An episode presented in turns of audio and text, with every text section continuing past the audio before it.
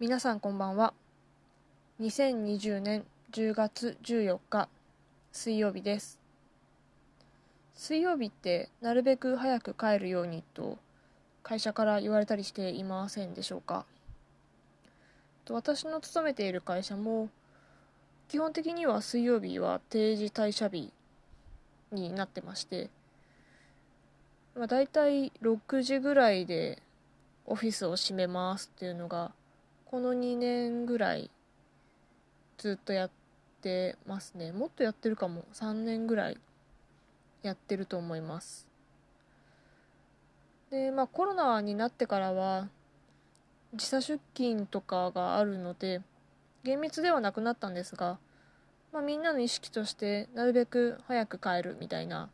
のはあるみたいです。で私もなるべく水曜日は帰るようにしてますね。やっぱりこうちょっと落ち着けるのでいいなと思います。で今日は早く会社出れたのでちょっと買い物に行ってきました。今週日曜日に中学高校の友達と地元で会う約束をしてるんですがその子はもう結婚して子供がいてですねもう4歳とかになるのかな？の子供がいるので、まあ、その子に向けてちょっとなんかお土産買っていこうかなと思って。でどうやらお猿のジョージジョージが大好きみたいなことをずっと前に聞いたんですけど今も好きかは分かんないんですがまあきっと好きだろうということでお猿のジョージの工作ブックあのハサミで切ったり糊で貼ったりするようなそういうこうものづくり系の本を買ってきました。やっぱり小さいうちからそういうのをやったり器用にできるとすごくいいなと思うし私もそういうの自分が好きなので人にあげるのもついついそういうものを選んでしまいます。喜んでくれたらいいなと思ってます。